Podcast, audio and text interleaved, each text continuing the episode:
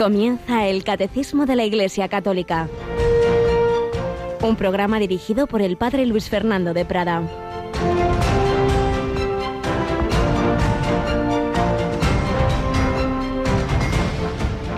El que quiera ser grande entre vosotros, que sea vuestro servidor, y el que quiera ser primero, sea esclavo de todos, porque el Hijo del Hombre no ha venido a ser servido, sino a servir y dar su vida en rescate por muchos. Alabados sean Jesús, María y José.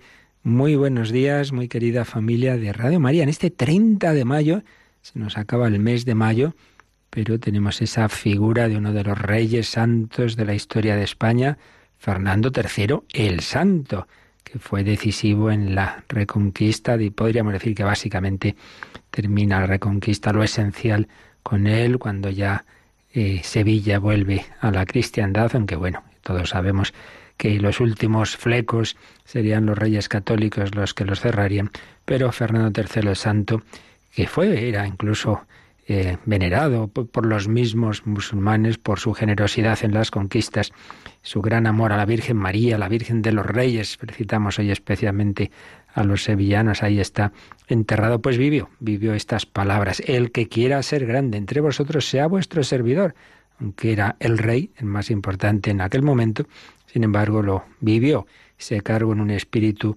de servicio, el que quiera ser primero sea esclavo de todos, claro, el Hijo de Dios se hizo hombre y no vino a ser servido sino a servir y dar su vida en rescate por muchos. Y precisamente dice esto Jesús cuando habían estado discutiendo los apóstoles quién quiere ser el primero, Santiago y Juan, y ya piden puestos a través de su madre.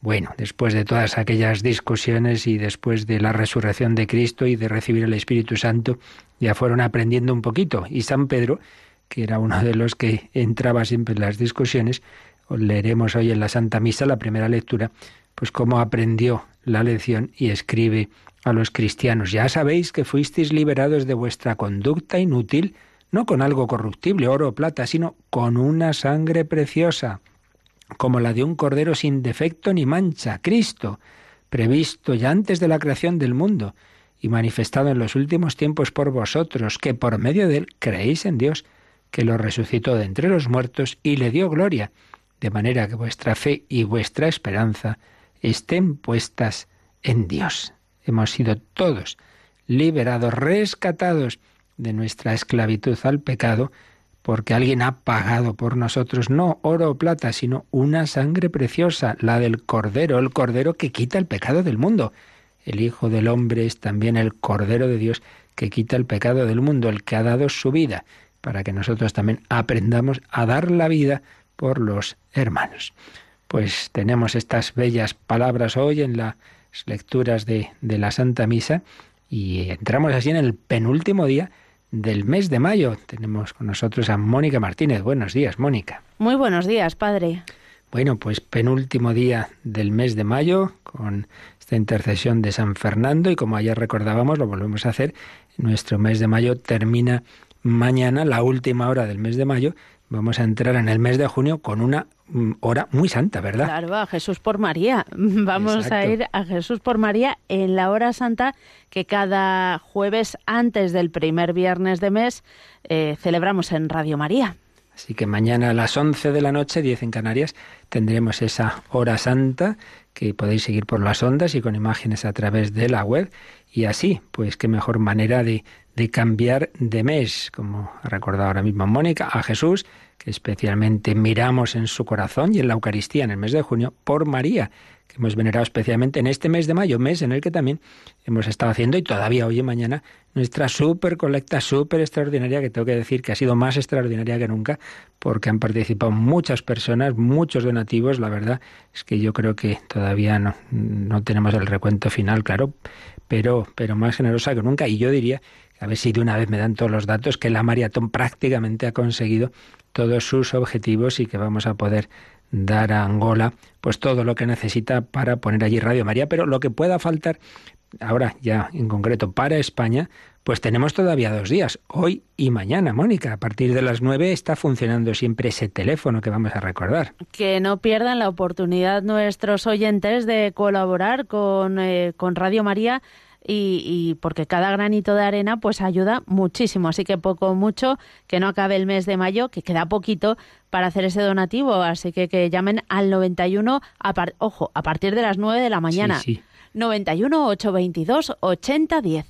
Ahí siempre alguien atenderá vuestra llamada y sobre todo estamos insistiendo, no os preocupéis de la cantidad, lo principal es que no haya nadie que, que, sea oyente habitual de Radio María, que no ponga ese granito de arena, que esto hay que hacerlo entre todos, si me da igual son 50 céntimos, pero es el signo, es decir, esto no se lo deja a los demás todos, y si tú ya lo has hecho, díselo a otro, oye, tú ya has colaborado, que se acaba la campaña de mayo, que nos quedan dos días, que no pase este mes sin tu flor a María en forma de donativo a la Radio de la Virgen en la página web www.radiomaria.es, en la pestaña donativos se indica también todas las formas de hacer ese donativo, todas las cuentas las tenéis ahí, se puede hacer transferencia también, por supuesto, a través de Internet, podéis ir a los bancos esta mañana, en fin, todo ello para que esta radio siga adelante, siga anunciando el Evangelio, siga anunciando la esperanza, precisamente la última hora del día, como antes recordaba Mónica en el anuncio de la programación, última hora del día también estará un servidor en el hombre de Dios hablando de la esperanza. Tú has oído, Mónica, que hay una santa patrona de los imposibles. Mm. Santa ¿Rita? Rita, Rita. Lo que se da no se quita. esa, esa. Ah.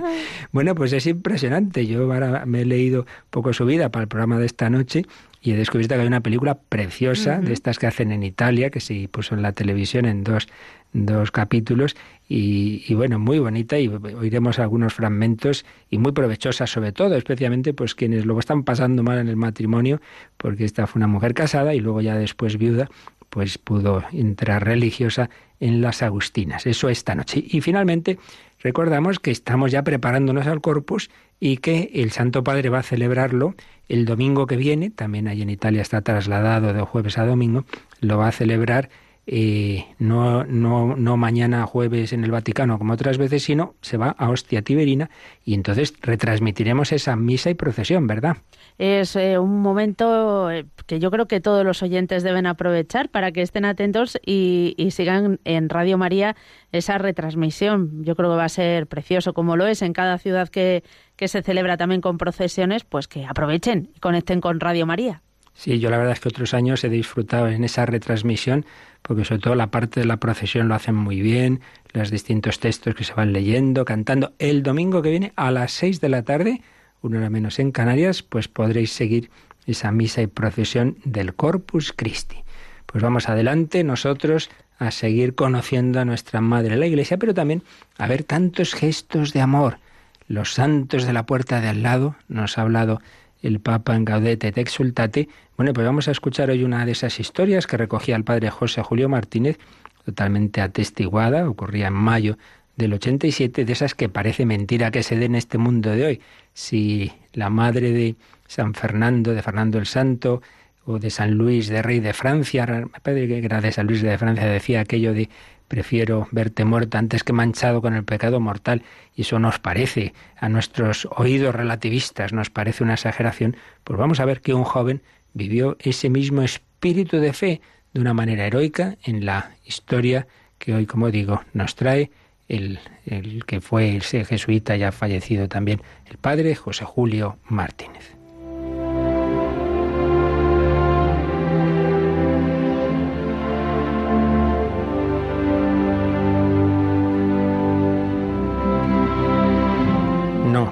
Es un invento lo que hoy nos cuenta el padre José Julio Martínez, lo que contó que ocurrió en mayo del 87 y que fue publicado en un periódico de Málaga, fue descrito en una carta al director. Únicamente cambiaba el nombre el padre José Julio. El amigo, a quien llamaré Santiago, era un joven espléndido, bien afianzado en la fe cristiana, que nos acerca a las realidades invisibles, Dios, el alma, la inmortalidad, el pecado, el infierno, el cielo, y bien persuadido de que amigo auténtico es el que desea lo mejor para su amigo. Ha salido con su amigo en una pequeña embarcación a dar una vuelta por el mar. De pronto y cuando están a cierta distancia de la orilla, un temporal inesperado y violento. La barquilla, zarandeada por el viento y las olas, da media vuelta los dos amigos se ven en el agua y solo disponen de un pequeño salvavidas. En la angustia de alcanzar un agarradero sólido, los dos se aferran a él, pero se hunden los dos con el salvavidas. Entonces Santiago, al advertir que sólo puede sostener a uno, lo suelta y se mantiene nadando mientras grita a su compañero, ¿Desde cuándo no te has confesado? Desde hace mucho tiempo, mucho, mucho. En la respuesta palpita el espanto del que se ve morir ahogado, del que se ve en el juicio de Dios, pero inmediatamente fulgura frente a ese espanto la claridad de la fe cristiana, la generosidad de la amistad auténtica, en estas palabras de Santiago. Yo me confesé hace cuatro días, quédate tú con el salvavidas.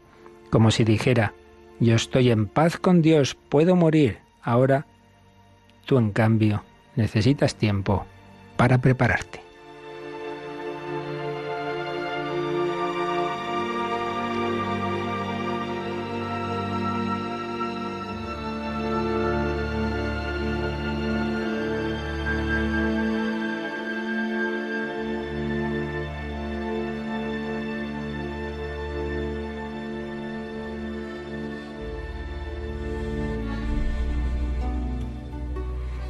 Y acomodando el hecho al dicho, en un gesto que dejaría admirados a los ángeles, se apartó del salvavidas para que su amigo quedara seguro con él. Se sostuvo cuanto pudo forcejeando contra las olas, pero murió ahogado. Cuando el náufrago, mantenido a flote gracias al pequeño salvavidas, fue recogido y atendido en tierra firme, con qué emoción contaba el suceso y comentaba, Santiago, qué amigo, Dios mío, qué amigo de verdad. El autor de la carta al director se imagina a los de allá arriba recibiendo a Santiago con palabras de estilo juvenil. Entra, tío, eres un gigante. Pero Jesús, cuya palabra no es antigua ni moderna, porque es de siempre, conversó así con Santiago sin duda. Yo estaba en peligro de perderme y tú entregaste la vida para salvarme. Señor, ¿cuándo estabas tú en peligro de perderte y cuándo entregué yo la vida para salvarte a ti? Lo que hiciste con tu amigo, impulsado por tu fe, conmigo lo hiciste. Entra en el reino de la eterna felicidad.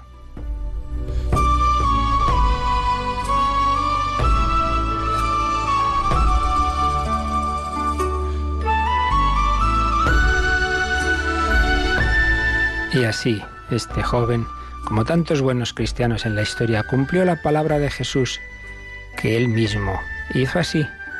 No he venido a ser servido, sino a servir y dar la vida en rescate por muchos.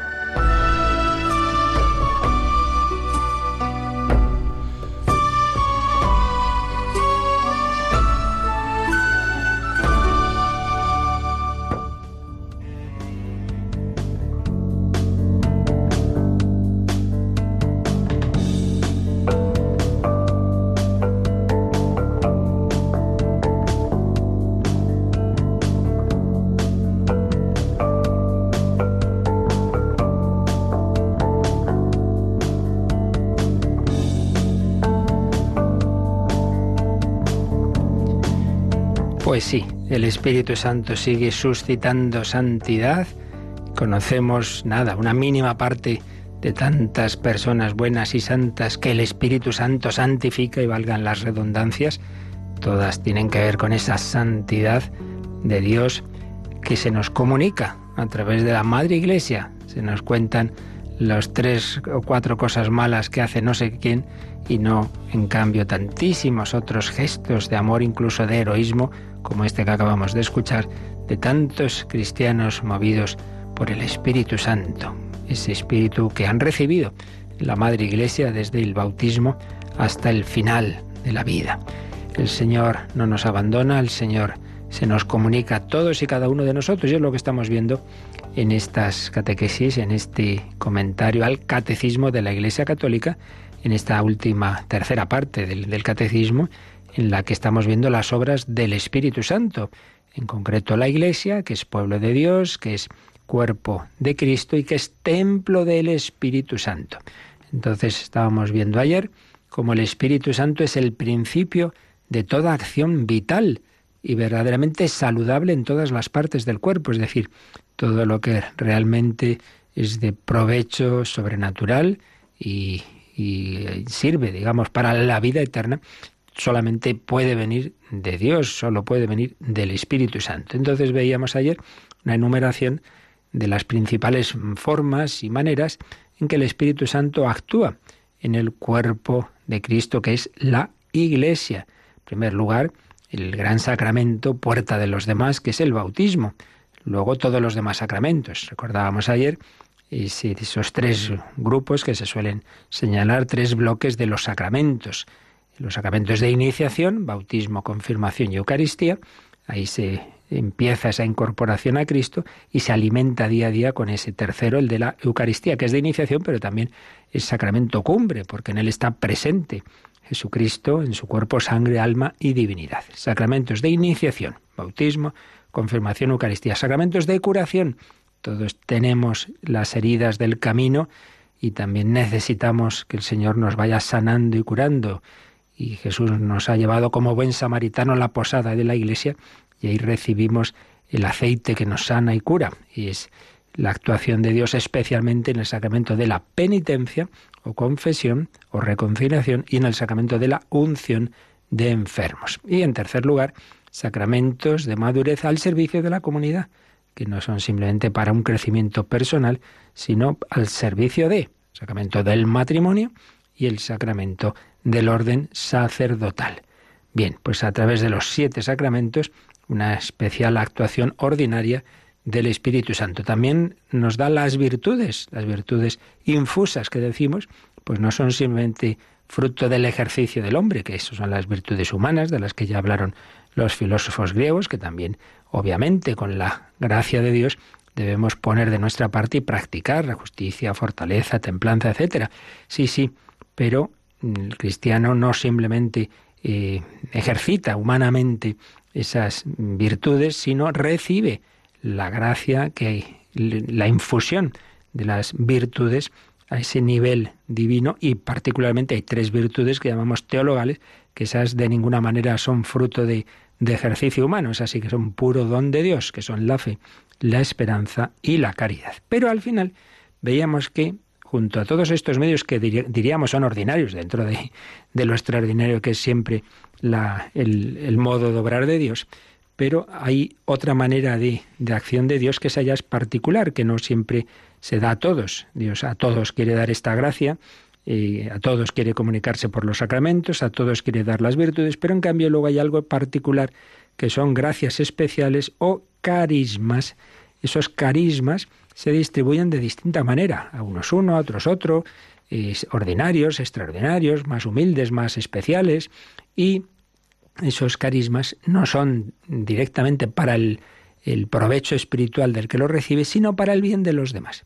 Estuvimos ya hablando de ello, estuvimos viendo algunos textos del Vaticano II, pero a continuación el catecismo desarrolla lo que ayer ya anticipábamos, desarrolla un poquito toda esta teología de los carismas en los tres números siguientes.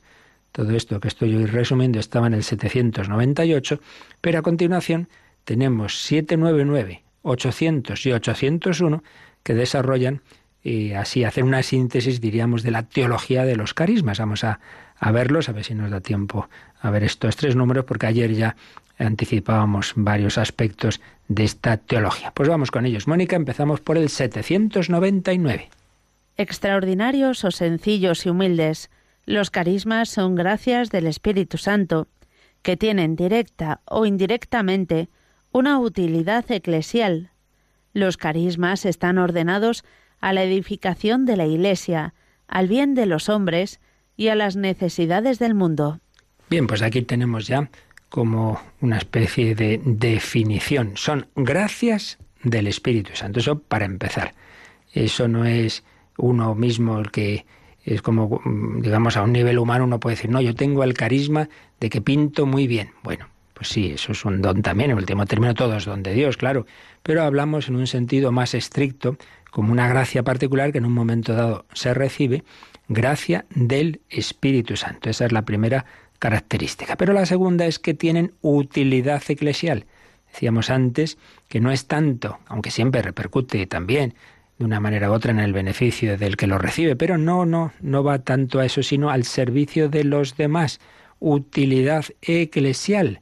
Eh, muchas veces ha ocurrido, santos que han recibido don de hacer milagros y justamente los podían hacer para ayudar a otros y no a sí mismos o no a personas a lo mejor que, que les hubieran gustado. No, no, es para la utilidad, para el bien común, para lo que en ese momento el Señor ve necesario en la Iglesia o en el mundo. Por eso, gracias del Espíritu Santo que tienen utilidad eclesial, que tienen directa o indirectamente. Directamente, porque es algo que, eso es directo para ayudar a otros, o indirectamente, en cuanto que lo ha recibido la persona, esa persona algo que, que es bueno para ella, pero que al final lo que es bueno para ella, naturalmente, va a ser también bueno para los demás. Uno recibe un, un don de discernimiento, por ejemplo, de, consejo, de, por ejemplo, me viene a la mente, ¿no? Ha habido confesores, como el padre Pío de Pieltrechina, y no solo él, que, que han tenido un don muy especial a la hora de confesar, tanto que llegaba un penitente, a mí me lo ha contado alguna persona que se llegó a confesar con el Padre Pío o con otros discípulos suyos y que mm, se han olvidado un pecado y el Padre Pío decía, oye, te olvidas de que hace 30 años te hiciste tal cosa. Uy, es verdad. Bueno, eso es un carisma ciertamente del Espíritu Santo para beneficio de los otros. No es para que el Padre Pío diga, ¡ay, qué listo soy! ¿Cómo me yo todo? No, no. Es para ayudar a hacer bien la confesión, es para quedarse tranquilo esa persona, pues mm, que vea que toda, todas los, las escenas de su vida que le gustaría quitar de la película de su vida, en efecto, el Señor las quita. No es ahí meter el dedo en, en recordar para, para recriminar, sino al revés, para sanar todas las consecuencias de nuestros pecados. Directa o indirectamente, utilidad eclesial. Y lo explica en la última parte de la frase del 799. Los carismas están ordenados a la edificación de la Iglesia, al bien de los hombres y a las necesidades del mundo. A la edificación de la Iglesia. Pues claro que sí. Poníamos ayer el ejemplo de los carismas de los fundadores de órdenes religiosas. Qué riqueza maravillosa en la historia de la Iglesia. Pensemos pues el bien inmenso que, ha hecho el Señor a través de tantas órdenes. Pues le da un carisma a San Benito y entonces se puebla eh, eh, Europa de monasterios que construyen Europa, que en ese momento de hundimiento de una civilización del imperio romano y toda su gran cultura, cuando todo eso se cae en mil pedazos, cuando hay un caos, cuando entran esos pueblos que llamamos bárbaros, bueno, pues ¿quién, quién mantiene la civilización? ¿Quién transmite la cultura antigua? ¿En torno a qué instituciones hay un poquito de, de orden y de paz? Pues de los monasterios. Impresionante, pues esa labor de los monasterios benedictinos pues ese carisma que Dios le da a San Benito, claro, él se santifica, sí, sí, pero bueno, pues eso fue, se santificó él como tantos otros. No, hay algo más. Es que fue un carisma para todos y que seguimos disfrutando de él y seguimos teniendo esos monasterios. Y luego tantos otros de semejantes, pues que han ido viniendo en la historia de la Iglesia. Pero es que luego, en otro momento, pues el Señor suscita otro tipo de, de, orden religiosa, como son las órdenes mendicantes. Ya estamos ya en, en, plena Edad Media, los dominicos, los franciscanos, pues qué maravilla, era, hacía falta, era otra situación ya, estaban ya desarrollándose las ciudades medievales y, tantas personas que necesitaban a esos hermanos que iban que iban por los caminos anunciando la palabra de Dios, predicando la buena doctrina a los dominicos, dando testimonio de pobreza, de fraternidad, a los franciscanos, etcétera, etcétera. Pero es que llega ese otro momento crítico, otra crisis, la ruptura de la cristiandad ante ante la rebelión de Lutero y entonces ese momento de crisis interna de la Iglesia y también de, de esas luchas pues suscita esas otras órdenes, particularmente la compañía de Jesús. Pues sí, Íñigo de Loyola, que él mismo se describe como un soldado desgarrado y vano, que estaba obsesionado por, por su fama, por su honor, y ahí buscando a una dama de alta alcurnia. Bueno, pues el Señor cambia su corazón sirviéndose de una herida casi mortal, que recibe en el castillo de Pamplona y va trabajando a ese, ese corazón y de ese Íñigo soberbio sale San Ignacio de Loyola. Bueno, pues no es que simplemente él se convirtiera y se santificara, es que Dios le da un carisma, por un lado, pues algo que ha hecho un bien y sigue haciendo un bien inmenso.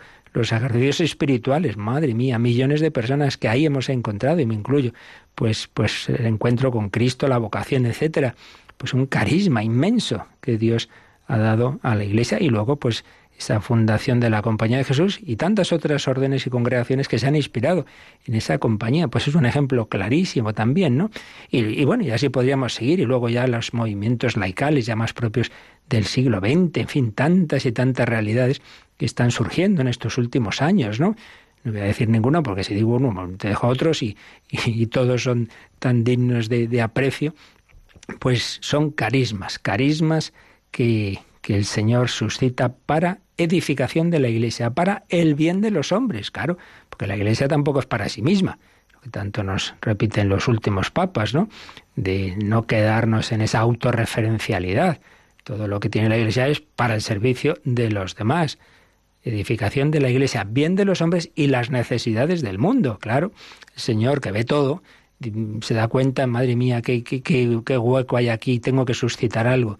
Entonces, por ejemplo, los más pobres de los pobres nadie va a ellos y suscita en aquella, en aquella humilde mujer albanesa que, que, ya hacía un servicio estupendo en una orden religiosa de enseñanza, pero el Señor veía esa otra necesidad de llegar a los que estaban en, los sitios ya más ultra pobres de la India y suscita en, en, en Teresa esa, ese carisma de, de, de las misioneras de la caridad en fin, que el Señor ve esas necesidades del mundo y para esas necesidades del mundo da unos determinados carismas a personas a las que da una misión para atender esas necesidades. Realmente es un misterio grande, siempre llegamos al mismo tema, y es ese juego entre la gracia de Dios y la respuesta humana, porque muchas veces uno se pregunta, bueno, estas personas son pobres, tantas que sufren y tal, y uno ve lugares donde esas personas son atendidas, están recogidas en un determinado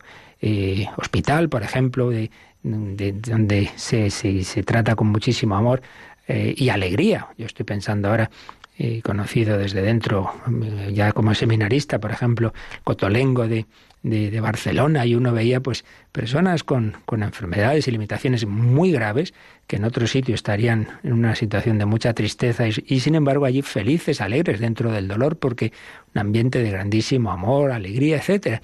Pero claro, ahí hay unas cuantas, pero otros otros no están ahí. Y uno dice, ¿y por qué? Bueno, pues seguramente hay personas a las que Dios llamó a ese tipo de vocación y dijeron que no. Y, entonces, claro, Dios siempre juega con, cuenta con nuestra respuesta positiva o negativa, como esos padres de familia a los que encomienda educar bien a sus hijos, si estos no lo hacen, pues indudablemente los hijos pagan las consecuencias, Dios se arriesga con la libertad humana. Entonces, en el plan de Dios, toda verdadera necesidad estaría atendida por alguien a quien Él llama, pero si el hombre responde que no, si ese chico que Dios llamaba a ser sacerdote a atender esos pueblecitos de tal sitio y responde que no y no hay suficientes curas, pues claro, pues no hay, no hay. Y esas personas no van a tener esa atención que Dios hubiera querido y esos pobres no van a tener esa misionera de la caridad porque dijo que no y ese enfermo no va a estar en una institución muy cuidado estupendamente porque tampoco hay esa persona. Es el misterio de que Dios llama y el hombre puede responder, no responder, responder mal como Judas, etcétera. Carismas, carismas al servicio de las necesidades de los hombres. Es lo que nos ha dicho el 799, que también Mónica nos pone al margen y dice que miremos lo que más adelante, mucho más adelante, nos va a decir en el 2003 eh, sobre, hemos dicho que es una gracia del Espíritu Santo, entonces sobre eso eh, se nos explicará en su momento en la tercera parte del catecismo qué es eso de la gracia. Y en concreto nos sugiere que echemos un ojo a un número que está bastante más adelante, como digo, que es el 2003, por lo menos lo leemos. La gracia es ante todo y principalmente el don del Espíritu que nos justifica y nos santifica, pero la gracia comprende también los dones que el Espíritu Santo nos concede para asociarnos a su obra, para hacernos capaces de colaborar en la salvación de los otros y en el crecimiento del cuerpo de Cristo, que es la Iglesia. Estas son las gracias sacramentales, dones propios de los distintos sacramentos. Hay además gracias especiales, llamadas también carismas, según el término griego empleado por San Pablo y que significa favor, don gratuito, beneficio. Cualquiera que sea su carácter, a veces extraordinario, como el don de milagros o de lenguas, los carismas están ordenados a la gracia santificante y tienen por fin el bien común de la Iglesia. Están al servicio de la caridad que edifica la Iglesia. Bien, pues como veis es un número un poquito más largo y que ha explicado estupendamente qué es esto de los carismas en el contexto de la gracia. La gracia es el don del Espíritu Santo que nos justifica y nos santifica. Es decir, Dios entra en nuestra vida, en nuestra alma, y nos une a Él. Es la amistad de Dios, es la presencia de Dios que a la vez que nos diviniza, nos santifica, nos sana también de nuestras heridas. Pero también nos ha dicho el catecismo que están esos dones del Espíritu Santo que nos hacen capaces de colaborar en la salvación de los demás. Y por un lado están las gracias sacramentales, dones propios de los distintos sacramentos, pero también unas gracias especiales que llamamos carismas. Entonces aquí nos dice otro aspecto que no hemos dicho antes, y es que esa palabra carisma, una palabra griega que emplea San Pablo y que significa favor, don gratuito, beneficio. Por tanto, tengamos esto claro, todo es gracia, todo es regalo, pero especialmente el carisma lo es. Y puede ser más sencillo, por ejemplo, una persona tiene un carisma que Dios le ha dado, pues para leer de una manera con mucha unción en las lecturas de, de la misa, etcétera, o puede ser extraordinario, como el don de milagros o el don de lenguas, pero sea del tipo que sea, esto también es importante, lo que viene a continuación, los carismas están ordenados a la gracia santificante y tienen por fin el bien común de la Iglesia, están al servicio de la caridad. Lo veremos ahora también a continuación, pero sobre todo fijémonos en lo primero, están ordenados a la gracia santificante. ¿Qué quiere esto decir? Que lo importante no es que uno tenga el don de milagros, de, lenguas o de leer el alma del otro. Lo importante es que te ayude, que tú seas más santo. Entonces una persona recibe un carisma y entonces se, se, le sube a la cabeza y se lo cree y se hace más soberbio, pues hijo, entonces mejor desde luego no haber recibido el carisma. Por tanto, lo importante no es eso, lo importante es siempre ese amor de Dios, ya lo dice San Pablo, en la primera carta a los Corintios. Bueno, pues vamos a darle gracias al Señor y vamos a pedirle que sople, que sople su espíritu sobre nosotros, que nos llene de su amor, que nos dejemos mover, que respondamos también a esas gracias que el Señor siempre nos quiere dar. Sopla, Señor, te lo pido, quédate esta noche en mi alma, pues solo tu amor y abrigo darán consuelo y calma. Sopla, Señor, sopla fuerte, envuélveme con tu brisa y en tu espíritu renovable. Hazme libre en tu sonrisa, a pesar de mis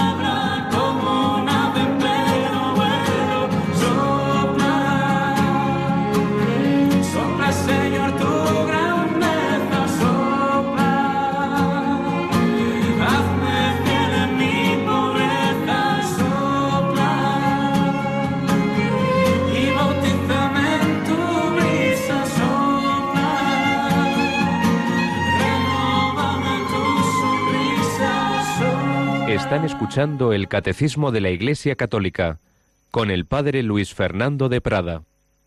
Sopla, sí, Señor, sopla sobre nosotros. Nosotros no podemos hacer nada, sin mí no podéis hacer nada, pero con el viento del Espíritu Santo nuestra barca llegará al puerto.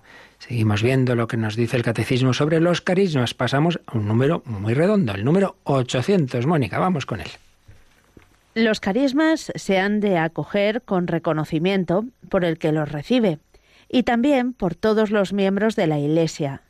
En efecto, son una maravillosa riqueza de gracia para la vitalidad apostólica y para la santidad de todo el cuerpo de Cristo.